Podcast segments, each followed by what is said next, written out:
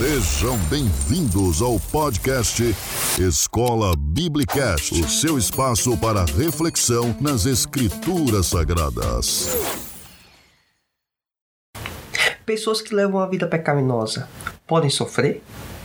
A dor e o sofrimento é algo exclusivo para pessoas que estão pecando ou estão vivendo uma vida pecaminosa? Deus, ele é um Deus pessoal ou apenas um Deus transcendente que criou a humanidade, fez a criação e deixou ela à sua própria sorte? Talvez você tenha dúvidas e perguntas como esta. Hoje você vai ter o esclarecimento delas no Escola Biblicast. Vamos lá?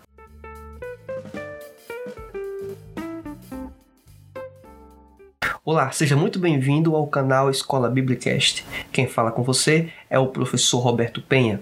Sou membro da Igreja Evangélica Assembleia de Deus do estado do Rio Grande do Norte, liderada pelo pastor Martim Alves da Silva. Bem, Hoje vamos tratar sobre a lição número 6 das lições bíblicas adultos da CPAD, que tem como tema a fragilidade humana e a soberania divina. Em específico, na lição de hoje, vamos tratar sobre a teologia de Elifaz. Só os pecadores sofrem? Bem, essa é uma questão que pode ser muito emblemática para a sociedade em que vivemos hoje. Não só a sociedade, como também uma parte da sociedade, em específico os membros das igrejas, a congregação local que nós fazemos parte. Isso é uma questão que, vez por outra, surge dentro das comunidades. Então, a aplicação do que ocorreu na vida de Jó e o ensinamento que aconteceu para Jó e para as pessoas em volta dele naquele tempo vão se aplicar e se aplicam nos dias de hoje.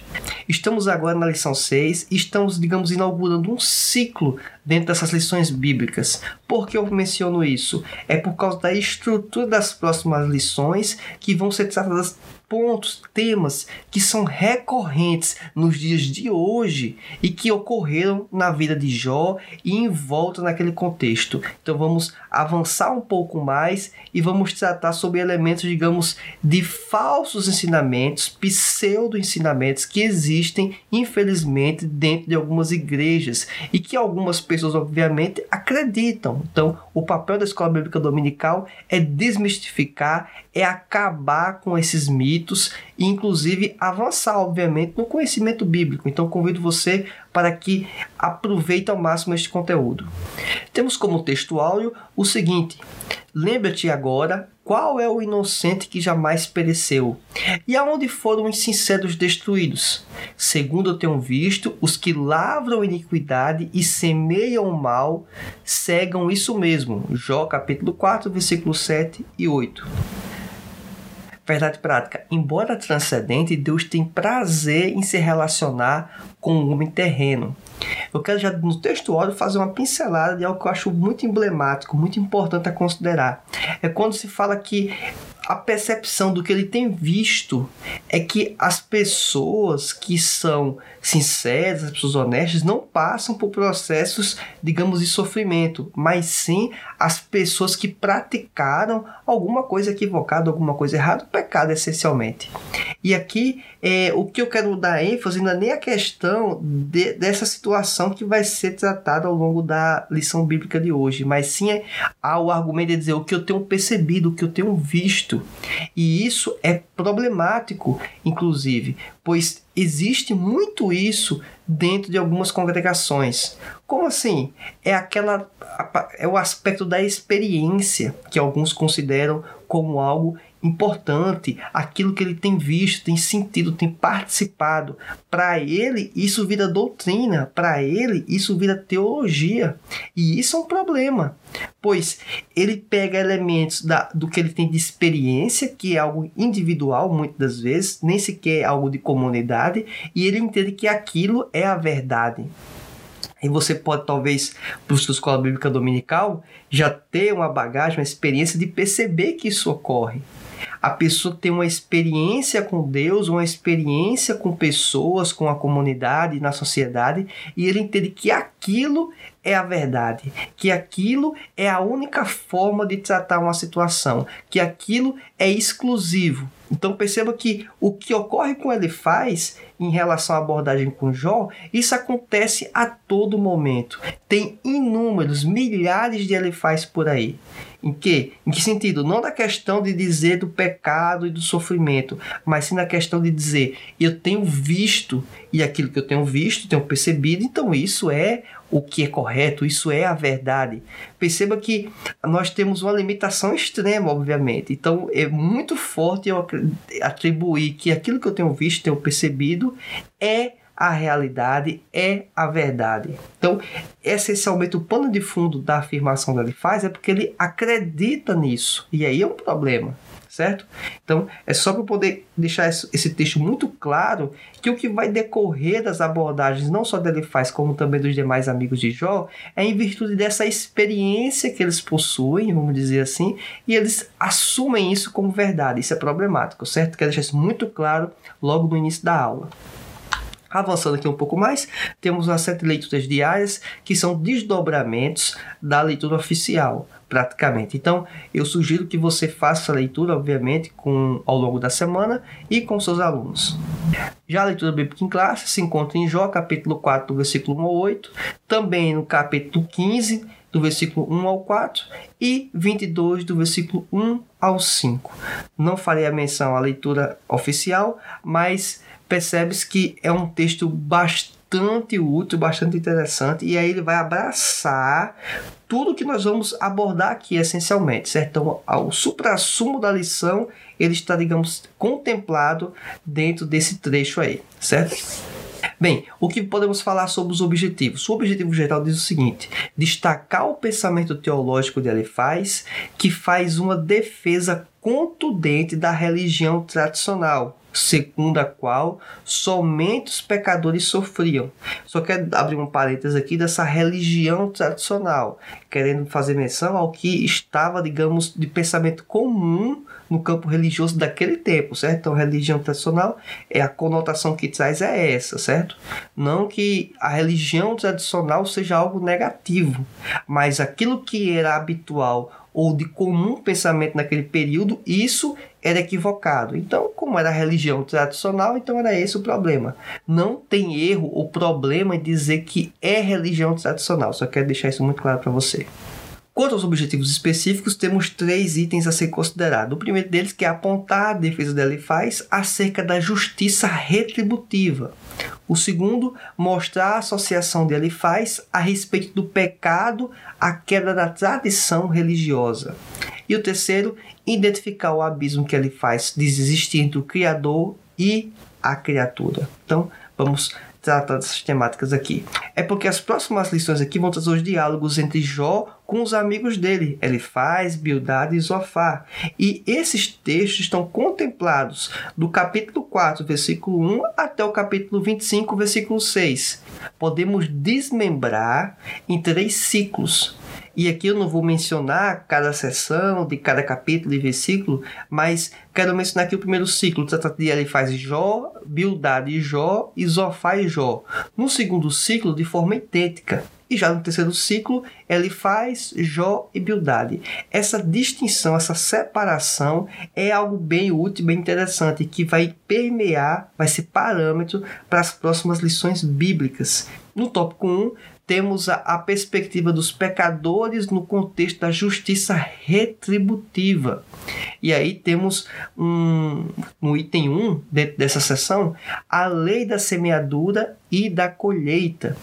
E essa lei da semeadura e da colheita, quero fazer aqui um parêntese, pois o termo lei, é, no ponto de vista científico, é envolvendo algo que não muda, que é algo que é perfeito, algo que é, digamos, imutável. Aquela, aquilo ali não vai alterar, como por exemplo a gravidade. Solta o objeto, o objeto cai. Isso é a lei da gravidade. Então, existe uma diferença muito grande entre a lei e hipótese, teoria ou até mesmo algum princípio. Então, o que ele faz apresenta é que existe uma lei de causa e efeito. Essa lei de causa e efeito quer dizer o seguinte: toda vez que a pessoa peca, vai ter um, uma penalidade, vai ter um sofrimento, vai ter uma dor. E se a pessoa faz a coisa correta, esta pessoa vai ser, digamos, agraciada, vai receber bênçãos. Perceba que ao mencionar a questão da desgraça, da dor e do sofrimento, por conseguinte, o, o pensamento, vamos dizer, é, lógico, desdobramento lógico é: se a pessoa faz a coisa correta, essa pessoa vai ser abençoada, essa pessoa não vai sentir dor, não vai ter sofrimento. Então, basicamente, é essa a perspectiva. Ele está levando até o extremo a lei da semeadura e da colheita. Então, ele parte da ideia que não existe outro caminho que não seja esse. E aí já começa o primeiro problema é que a Bíblia não apresenta isso como uma lei, como algo que é líquido e certo, que sempre acontece assim. A Bíblia apresenta um princípio. E aí sim, nós podemos apontar e afirmar: existe sim um princípio da lei da semeadura. Só que o que alguns erroneamente se atrapalham é que pensam que quando você está plantando, você vai colher apenas aqui nesta terra. Não, você está plantando, pode colher aqui nesta terra, mas a colheita mais importante definitiva é a da eternidade. Então, quando eu falo eternidade aqui, é na perspectiva tanto positiva como negativa. A eternidade para viver com Deus ou a eternidade afastada de Deus. Por isso que quando mencionamos sobre a lei da semeadura, que na verdade o termo correto seria princípio da semeadura e não lei, é entender que o que nós fazemos hoje, mais cedo ou mais tarde, vamos arcar, vamos ter consequências. E quando é algo negativo, obviamente, podemos ter um desdobramento nesta vida, mas pode ser que isso não aconteça. E mas não tem como escapar ao final da vida quando devemos dar conta do que nós fizemos, nossas atitudes, não tem como escapar. Então, a pessoa pode ter tido alguma certa vantagem aqui na terra, mas da eternidade do julgamento de Deus não escapa, tá certo? Então, não estou nem entrando no mérito quanto ao que pode ocorrer de desdobramento aqui na terra. E entendo que muitas das vezes a pessoa colhe sim ainda consequências aqui na terra, mas eu sei que isso não é sempre, certo? Inclusive, textos bíblicos dão amparo para isso. Inclusive, o salmista percebendo de pessoas que estavam tendo uma vida errada e estavam tendo deleite, aproveitando aqui esta terra, né? E Deus ele responde a ele, vamos dizer assim, mencionando que o fim dele vai ser trágico. Ele pode até ter tido essa vantagem, aparentemente, essa vida boa, aparentemente, mas o fim vai ser triste. O fim vai ser uma desgraça. Então, é basicamente essa a ideia da revelação né, que Deus contempla ao salmista. E aí está no texto bíblico e é muito importante nós termos isso como também parâmetro a considerar. No tópico 2, temos que o homem colhe o que plantou. Olha só o que ele menciona, né? Capítulo 4, versículo 8. Segundo eu tenho visto, os que lavram iniquidade semeiam mal, cegam isso mesmo. Isso aí é o que ele tem visto, é a percepção que ele tem. Isso não quer dizer que é a verdade. Quero deixar isso muito claro, como mencionei no texto áudio. Nós temos textos, inclusive, que apontam sobre isso da eh, consequência de nossas atitudes, como o Salmo 1, versículo 6 e 1 Pedro capítulo 3, versículo 12. Então são textos de referência quanto a isso. Temos o tópico 3 que fala sobre a queixa de Jó. E aqui devemos ter um cuidado muito grande, deixei em ênfase aqui marcado em vermelho, que é evitar o pensamento binário. O que é pensamento binário, professor Roberto? Bem, pensamento binário é aquele pensamento que você só consegue enxergar duas possibilidades. E e muitas das vezes não é duas possibilidades, nós temos uma infinidade de possibilidades, uma infinidade de opções, de decisões, de pensamento e de coisas que podem estar ocorrendo. Então, quando fala aqui pensamento binário, é o seguinte: que alguns erroneamente pensam. E o que ele faz está dizendo. Ele não fala a palavra binário, né? Obviamente, mas por trás é esse o pensamento dele. Se eu estou sofrendo, é porque eu cometi algum pecado. Esse é um pensamento. Logo, se eu não estou sofrendo, é porque eu estou fazendo a coisa correta. O pensamento que vai derivar é esse. Então, perceba que eu só tenho duas possibilidades. Se eu sofro, é porque eu fiz a coisa errada. Se eu faço a coisa certa, eu não vou sofrer. Justiça retributiva, lei da semeadura. Aí o termo que vai ser empregado é, pode ser bastante distinto, mas a ideia essencialmente é essa. Só que não é essa a questão. E você talvez, provavelmente, já deve ter tido contato com alguns vídeos, na, por exemplo, área missionária. Isso é bem interessante. Eu participei em vários eventos, várias, vários cultos, né? E o pessoal traz algumas imagens de crianças na África passando fome, é, bastante desnutridas e que as pessoas precisam do Evangelho, que essas pessoas precisam de Jesus. E tá absolutamente correto esse pensamento, certo? Mas inclusive até tem pessoas que são daqui, estão naquela conjuntura e já são crentes, inclusive. É porque elas estão passando por outro tipo de dificuldade. Elas estão passando por dificuldade às vezes alimentar, certo? Mas às vezes a pessoa até é crente é já. Então tô entrando nesse contexto, mas vamos supor que aquela pessoa não é. Mas eu não vejo apresentando no vídeo de caráter missionário para dizer que a pessoa precisa de Jesus, por exemplo, uma pessoa que tem o seu carrão, a Ferrari, a Lamborghini, que tem uma mansão, que está no seu apartamento de luxo, isolado do mundo praticamente, de tudo e de todos, e essa pessoa que também não confessa a Cristo. É tão carente de Jesus quanto aquela pessoa que está passando por processo de faltar alimento. Então perceba que existe um pouco de um pensamento binário em situações como esta. A pessoa que precisa de Jesus é a pessoa que está lá no fundo do poço, vamos dizer, essencialmente na sociedade. E aquela pessoa que está muito bem dá a sensação que ela parece que não é prioridade, que essa pessoa não precisa tanto de Jesus. É lógico que quando a gente fala isso com uma pessoa dentro do ambiente e mencionando da forma que eu estou expondo o profeta, a pessoa vai dizer: não, não é assim. Mas quando nós observamos esses vídeos, esses materiais de cunho missionário, alguns deles, percebe-se que basicamente está lhe passando essa ideia, essa mensagem. Mas quantas pessoas estão isoladas, em difícil acesso em condomínios de alto padrão de luxo e não conseguem ter o acesso ao evangelho de alguém chegar e fazer, digamos, uma exposição bíblica? É lógico que a gente sabe que pode ter amigos, parentes, mas assim, da forma que a gente tem acesso em comunidades mais periféricas, que você consegue ter acesso de bater na porta da pessoa e ser atendido, então perceba que tem uma distinção muito grande. Então, eu quero deixar essa mensagem para você que evitar pensamento binário. Pensamento binário é se uma coisa acontece, só pode ser em virtude disso. E aí vai ter só apenas uma outra opção. E às vezes não. São milhares de opções, diversas possibilidades. Então, uma das coisas que nós temos que acabar enquanto pensar é esse pensamento binário. É sim ou não. É se eu concordo ou discordo. E se eu discordo, eu já estou no outro time, já estou do outro lado, né? E aí isso já é um problema. Então, não é essa questão que a gente tem que permear, inclusive quando estamos tratando de pensamento teológico, principalmente que envolve uma complexidade bem maior, certo? E ele faz aqui está caminhando pelo caminho equivocado. Então, quero deixar isso bem claro para vocês. E aí, Jó se queixa para Deus, assumindo também os mesmos argumentos que ele faz. Capítulo 6, do versículo 1 ao 13. Olha que interessante. Jó, ele rechaça os argumentos de ele faz, ele faz isso. Mas ele também usa desses argumentos, desse pensamento, para falar com Deus como se dizendo assim, Deus, olha, eu não estou pecando, eu não estou fazendo essas coisas. Por que, que eu estou sofrendo desse jeito? Por que eu estou passando por isso? Então, é, olha que o pensamento dele faz, de alguma forma, estava contaminando ou, ou tinha de alguma forma contaminado a Jó.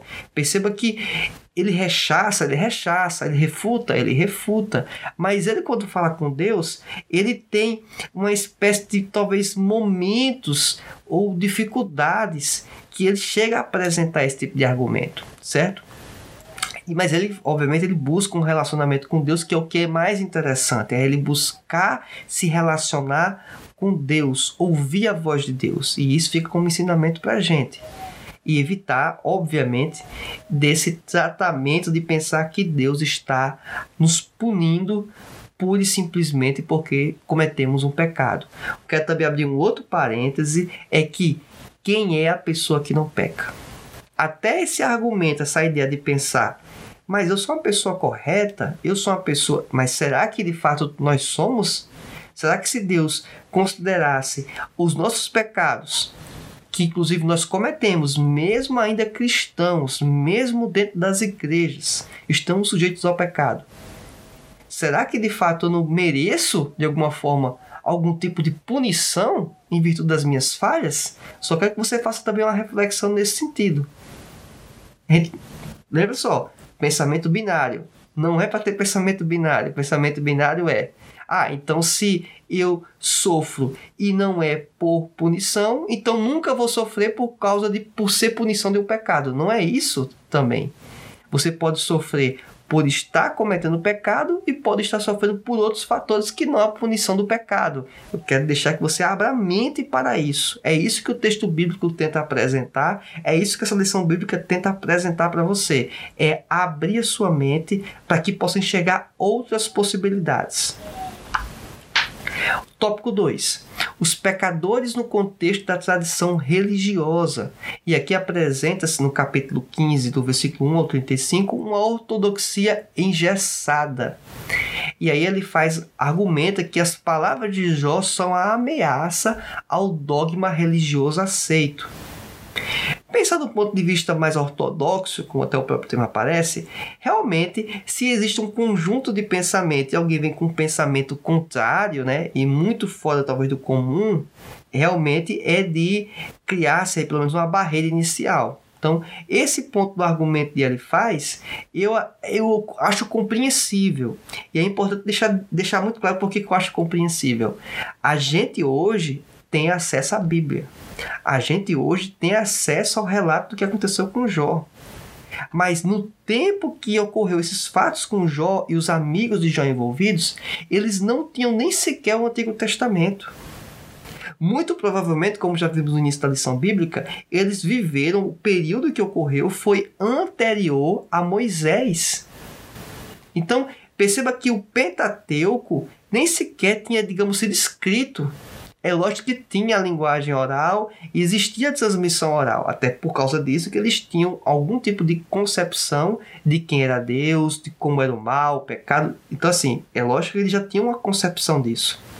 Mas não tem como comparar o nosso conhecimento hoje que temos de possibilidade de refletir, de pensar, do que era naquele período, certo? Então, quero deixar isso muito claro também, para que não entramos no pensamento binário de é, pura e simplesmente acusar o Elifaz e pensar que o erro que Elifaz cometeu, talvez o peso era muito menor naquele tempo, mas hoje muitos ainda dentro das igrejas têm pensamento como este, certo? Então é um absurdo pensar que isso ainda ocorre, né?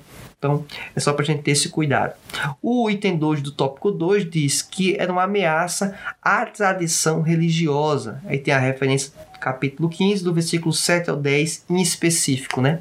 Ele diz o seguinte: devemos ter cuidado para não cair no argumento que se baseia nas práticas passadas como infalíveis. A lição bíblica não fala esse termo infalível, né? Mas intrinsecamente é isso que acontece muitas das vezes. Existe um pensamento religioso, em grande parte das vezes calcado por eventos passados, fatos passados, uma história, um saudosismo que em alguns momentos não é necessariamente doutrina, não é teologia puramente bíblica, é um comportamento, é um costume. E as pessoas incorporam isso dentro das denominações, dentro das igrejas, o que não tem nenhum problema inicialmente de você ter um, uma conduta, um costume particular daquele grupo. Em tese, se não for contra a palavra, não seria problema isso, certo? Mas o que erroneamente alguns caminham e avançam, né, é assumir isso como verdades absolutas, quando na verdade não é verdade absoluta. E eu quero deixar claro, existem verdades absolutas, mas temos que ter uma distinção e saber aquilo que é de fato essencial, aquilo que de verdade é absoluta e aquilo que na verdade é apenas opções ou possibilidades de escolhas que os indivíduos fazem que não necessariamente está certo ou errado. É simplesmente um poder de escolha que pode, inclusive, estar absolutamente correto, mas não é algo essencial e não é algo obrigatório. E aí, a partir dessas situações, pode se criar o quê? Uma tradição. E essa tradição, ela pode sobrepor-se ao evangelho ou chegar a nível de competir. Passamos agora recentemente, dia 31 de outubro, a data da comemoração da Reforma Protestante, 503 anos. Um marco importante, que foi de encontro ao que? A tradição religiosa imposta naquele período, certo?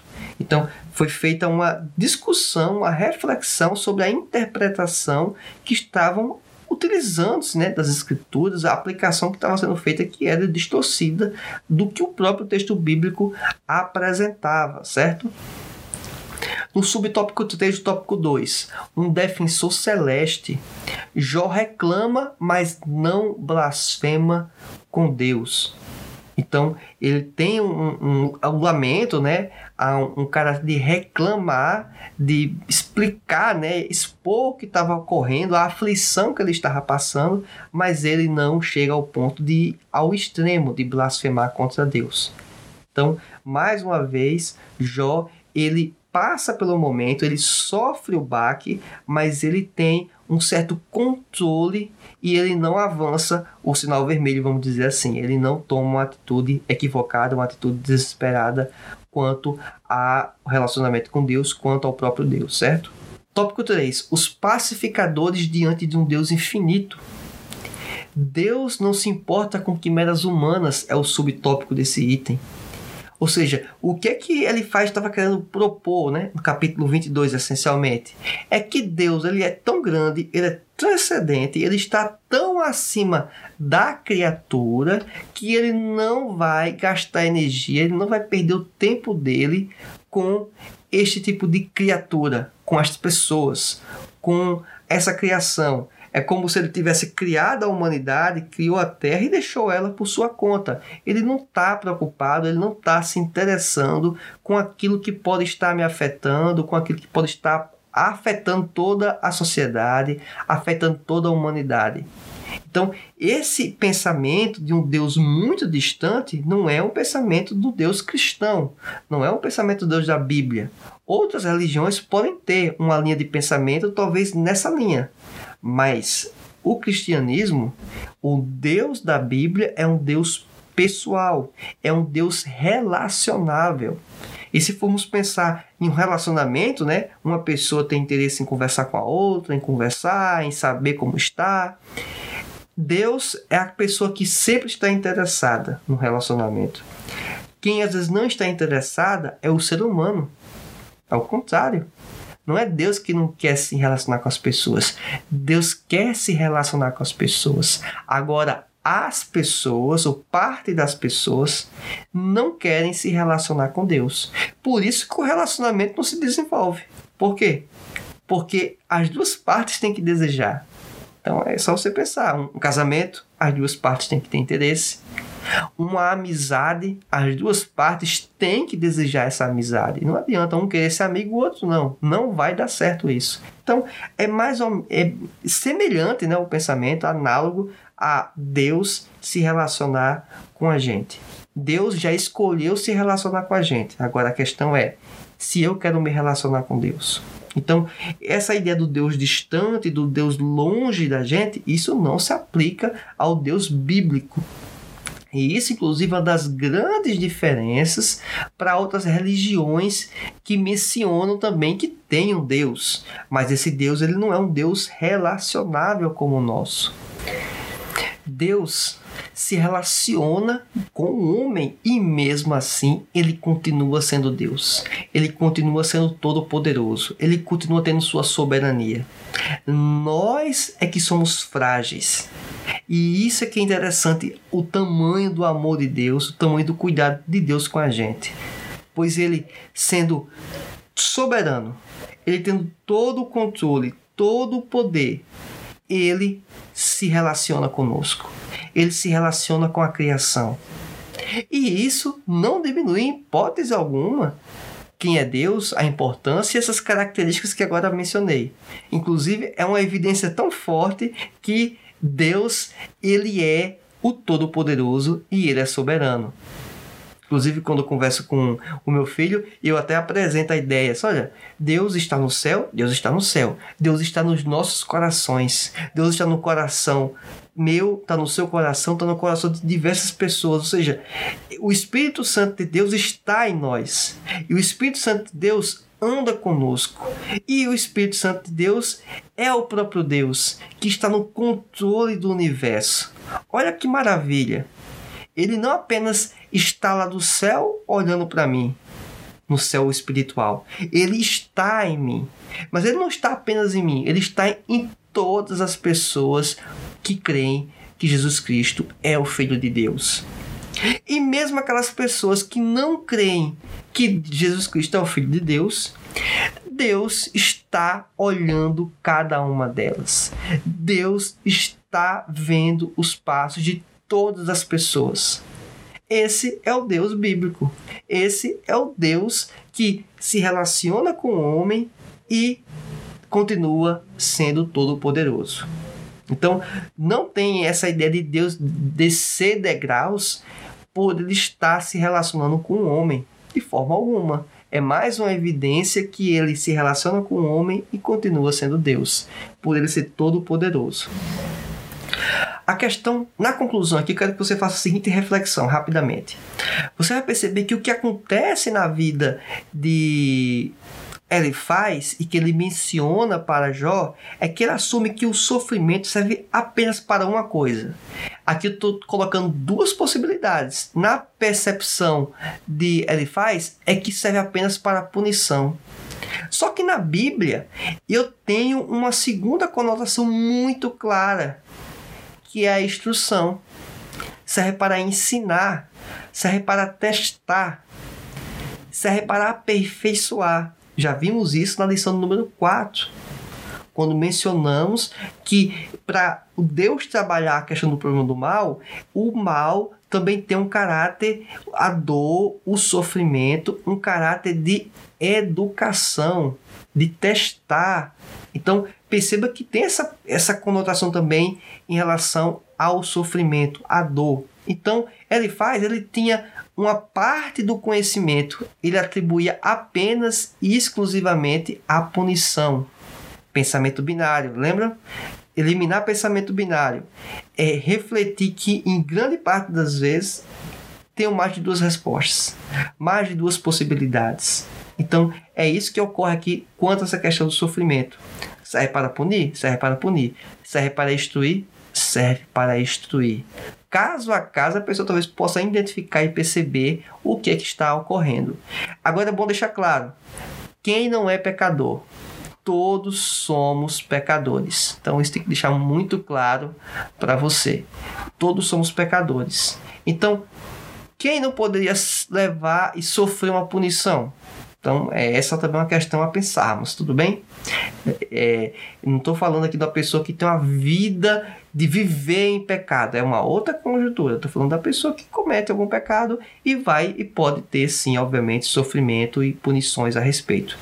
Avançando um pouco mais, eu quero fazer uma outra proposição aqui, que Deus, na perspectiva dele faz, eles, logicamente, Deus tem inúmeras características, certo? Estou apresentando aqui apenas duas, para vocês não pensarem que Deus é apenas isso, né? Justiça e amor, que Deus é justo e amoroso. Não. Deus é muito mais do que isso. Inclusive, coisas que eu nem consigo explicar, coisa que você não consegue explicar, porque nós somos bastante limitados e Deus ele é insuperável, ele é infinito. Mas para ele faz, ele via Deus como apenas um Deus justo, um Deus que faz justiça. Ele está errado nesse pensamento? Não, ele está certo.